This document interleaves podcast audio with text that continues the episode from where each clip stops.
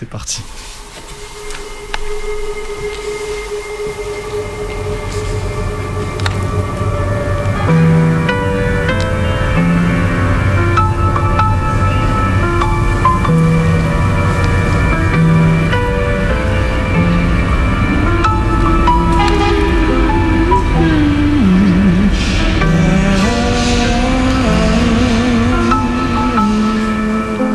Il n'y a pas moyen d'arriver, je travaille à Bercy. Alors Nadjali, qu'est-ce que vous pensez de l'aggravation de la sécurité dans le métro? Nous, euh, c'est différent, on est des, des zonards. Parce qu'on est jeunes, on se démerde toujours pour être propre. On prend des douches à la gare et tout. On essaye de se taxer des fringues et tout. On arrive toujours à avoir des magouilles. On a des plans et des combines. Ce que j'en pense, j'en pense pas beaucoup de bien. On circule, on avance. Vers quoi, vers qui se dirige-t-on? Le bout de la promenade, la fin de la journée, peut-être le repas du soir, le film du dimanche à la télévision, la tiédeur du sommeil. Demain, de quoi sera-t-il fait? Et plus tard, qu'est-ce que cela veut dire? À quoi cette vie tient-elle? Un battement de montre contre le poignet? Des espoirs, des projets, des désirs? Quoi au juste Du bonheur? Connaît-on la recette? Retourner sur la promenade, manger d'autres glaces à la fraise, regarder courir les enfants. C'est quoi demain? C'était quoi hier? Nos enfants un peu dans le vent. Quelque chose qui n'est pas encore arrivé, une escale, un oubli. On circule toujours, on avance, on se pose sur un banc comme font les oiseaux sur les branches. Il semble qu'on ne souffre pas, mais parfois qu'on s'ennuie un peu. Comme si l'on attendait que quelque chose se passe, comme si l'on espérait davantage. Heureusement, c'est l'été. Il fait doux. On tiendra bien ainsi, jour après jour, jusqu'à l'hiver. On a des provisions en soi, de quoi au juste on ne sait pas. On s'alimente par les yeux, les heures, les pas. L'important, se dit-on, est de subsister sans chagrin.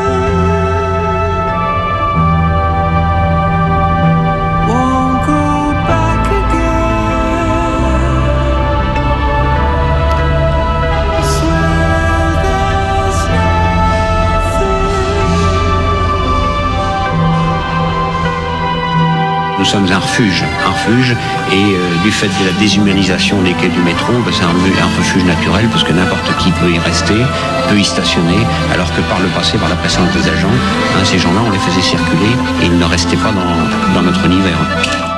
Le problème, si vous voulez, c'est qu'on a affaire donc euh, une toute petite, euh, petite délinquance qui, qui tente effectivement à se multiplier. Ça, on peut pas le, le nier. Ici, comme partout ailleurs, les machines ont remplacé les hommes. Suis une vieille femme. Je me suis attardée au-delà de ce qui est raisonnable. Je me réjouissais d'avoir attrapé le dernier métro lorsque soudain, à un carrefour de ce dédale de couloirs et d'escaliers, je n'ai plus reconnu ma station, que je fréquente pourtant si régulièrement et que je pensais la connaître aussi bien que ma cuisine. J'ignorais simplement qu'elle cachait derrière le parcours limpide que je pratique tous les jours un monde obscur de tunnels, de directions inconnues que j'aurais préféré ignorer mais que ma sotte distraction m'a forcé de connaître. Voilà soudain que les lumières s'éteignent et ne laissent comme clarté que celle de ces petites lanternes blanches dont j'ignorais même l'existence. Je marche donc, droit devant moi, dans un monde inconnu le plus vite possible, ce qui ne veut pas dire grand-chose pour la vieille femme que je suis. Et lorsqu'au bout d'interminables escaliers mécaniques à l'arrêt, je crois apercevoir une issue, patatras, un énorme grillage en interdit l'accès. Alors me voici ici, dans une situation bien fantaisiste pour une femme de mon âge, punie de ma distraction et de la lenteur de mon pas, à attendre je ne sais trop quoi, et je ne veux pas savoir quoi, car de telles nouveautés décidément à mon âge sont dures à avaler. Sans doute le petit matin, oui, sans doute est-ce cela que j'attends dans cette station qui m'était aussi familière que ma cuisine et qui me fait peur maintenant. Sans doute suis-je en train d'attendre que les lumières ordinaires se rallument et que passe le premier métro. Mais je suis fort inquiète, car je ne sais pas comment je, je reverrai la lumière du jour après une aventure aussi farfelue. Cette station ne m'apparaîtra jamais plus pareille. Je ne pourrai plus ignorer la présence de ces petites lanternes blanches qui n'existaient pas jadis. Et puis nuit blanche, je ne sais pas comment cela transforme la vie. Je ne l'ai jamais fait. Tout doit être décalé, les jours ne doivent plus alterner avec les nuits comme cela se faisait jadis. Je suis très inquiète au sujet de tout cela. Mais vous, jeune homme, dont les jambes me semblent bien agibles, et l'esprit bien clair et non pas trouble et sot comme celui de la vieille femme que je suis, il est impossible de croire que vous vous soyez laissé piéger par ces couloirs et ces grillages fermés.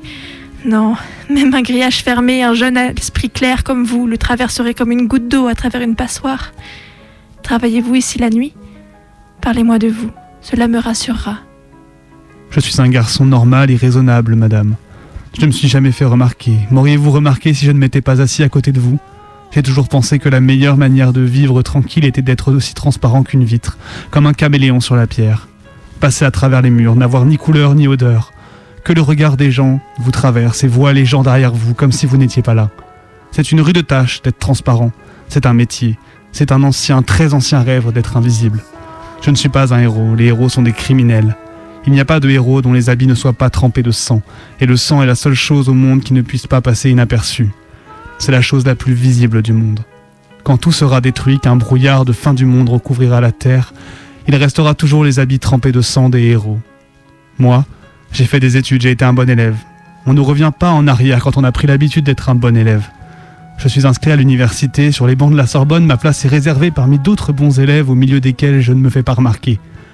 Je vous jure qu'il faut être un bon élève, discret et invisible pour être à la Sorbonne.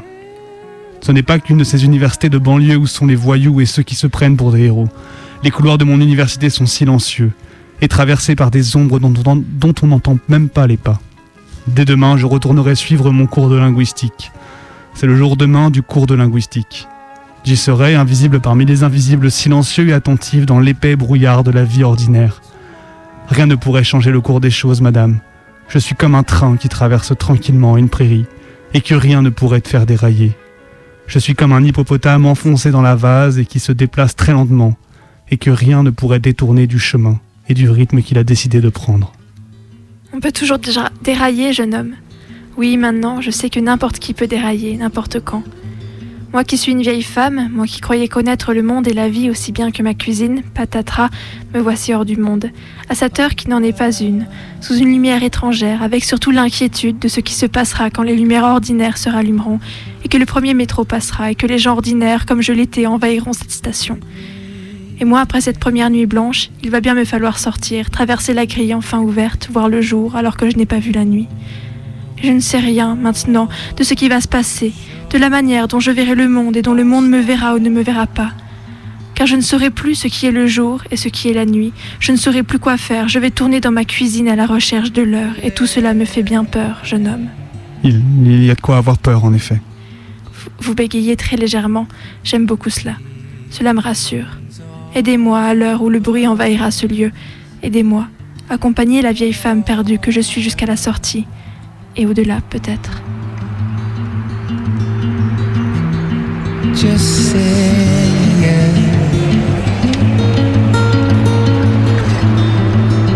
Just.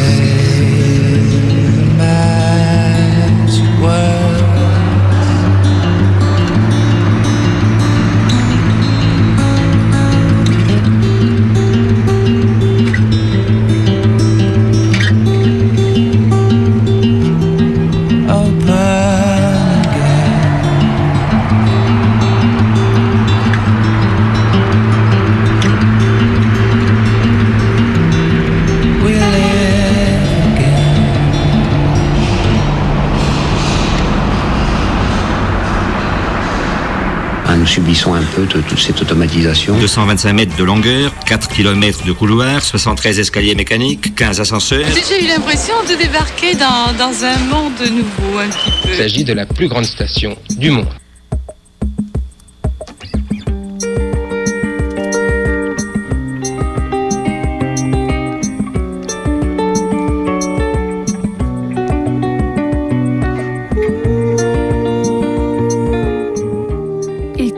Ils peuvent le volant de leur vie, quand ils ne sont pas embarqués couchés avec masque et flacons dans de petits camions blancs à croix bleue.